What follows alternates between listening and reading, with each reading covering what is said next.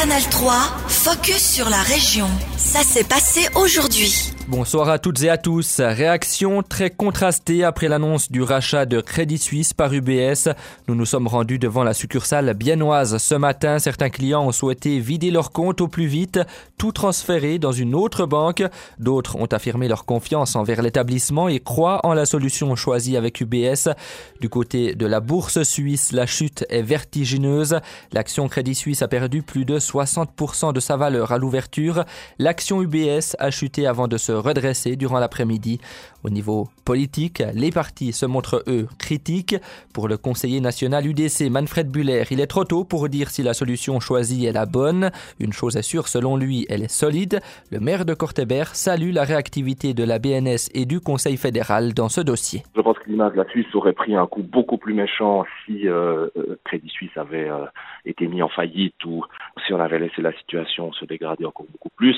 Donc je crois que précisément l'intervention claire de la Banque nationale et du politique montre qu'en Suisse on prend les choses au sérieux et qu'on est capable d'intervenir pour éviter des problèmes beaucoup plus grands. Donc c'est plutôt je dirais, moins négatif, évidemment, d'avoir fait cette intervention euh, que d'avoir laissé filer euh, les choses. Le Parti socialiste exige, lui, une commission d'enquête parlementaire pour déterminer qui a fait quoi et quand au niveau politique. On écoute l'avis du conseiller aux États, le socialiste biennois Hans Stöckli. C'est une catastrophe de premier rang. Et la solution, bien sûr, elle est mauvaise mais probablement la moins mauvaise des solutions possibles parce que la situation était terrible pour euh, le Crédit Suisse et aussi pour le système financier du international mais aussi de la Suisse.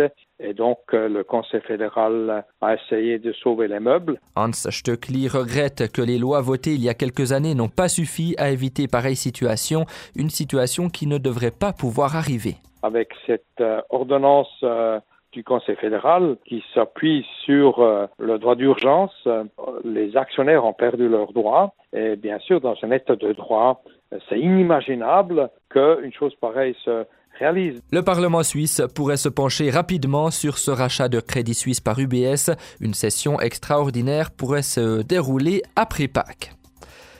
L'Office fédéral des routes veut améliorer la sécurité routière sur l'A5. Il informe la population sur l'installation de nouveaux panneaux de signalisation pour la nouvelle phase du chantier d'assainissement sur la rive gauche du lac de Bienne, un moyen de faciliter la circulation entre la cité zélandaise et la Neuville et de répondre aux critiques soulevées l'année dernière où le trafic était jugé trop dangereux lors des travaux. Deux couleurs seront utilisées en fonction de la vitesse des usagers de la route. Le jaune pour les cyclotouristes et les piétons qui devront circuler sur le chemin des rives à côté de la 5 et le bleu pour les cyclosportifs et le trafic motorisé sur la route nationale.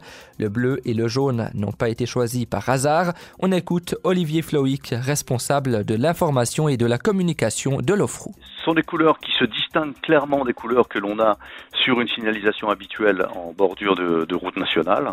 Donc ce qui permet vraiment de ne pas faire l'amalgame entre d'une part, je dirais, la signalisation officielle et puis cette signalisation supplémentaire.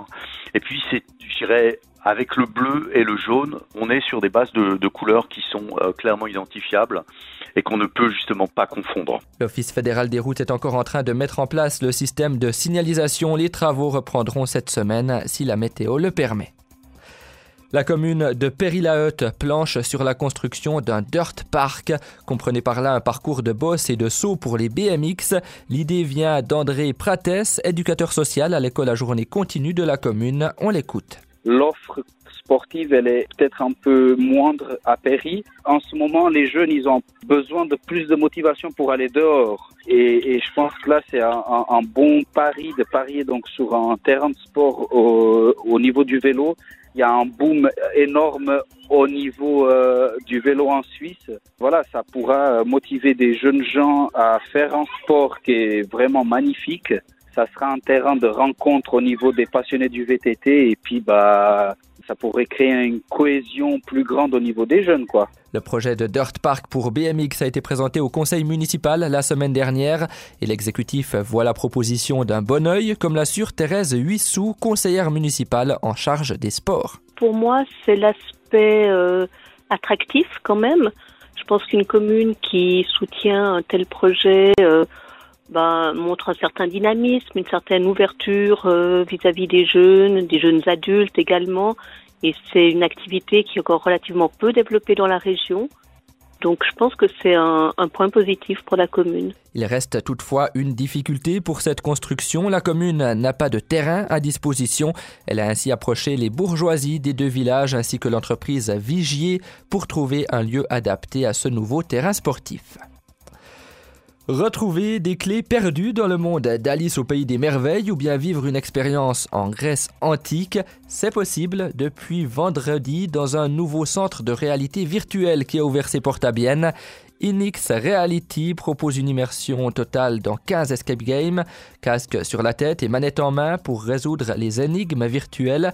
D'après le responsable du centre, la variété des jeux permet d'attirer différents publics. Il y a plusieurs niveaux de difficulté dont on peut passer à un truc très facile avec la famille, avec des enfants déjà entre 10 et 11 ans pour pas frustrer justement euh, euh, les gens. Et on peut aller plus loin avec des niveaux beaucoup plus intensifs et beaucoup plus. on demande vraiment l'intelligence et, et chercher plus loin. C'est ce que on a remarqué que dans les centres virtuels et dans les centres escape game normal, on cherche une difficulté en plus pour ceux qui ont déjà fait plusieurs expériences. Lorsque l'on met un casque virtuel, on s'immerge totalement dans l'univers du jeu, même si l'espace est limité. Le réalisme de la situation peut perturber nos sens. Est-ce un danger pour les joueurs? Le responsable l'assure, tout est fait pour que le jeu soit sécurisé. On a exprès choisi un, fournisseur de haute qualité, donc professionnel, c'est Ubisoft et Harvey. Et là, il regarde que tous ces paramètres-là de peur, de vertige sont, le, sont éliminés en fait. Inix Reality propose aussi des jeux spéciaux pour combattre des phobies comme le vertige ou bien la peur de certains animaux. Canal 3, focus sur la région. Aussi disponible en podcast sur Spotify et Apple Podcast.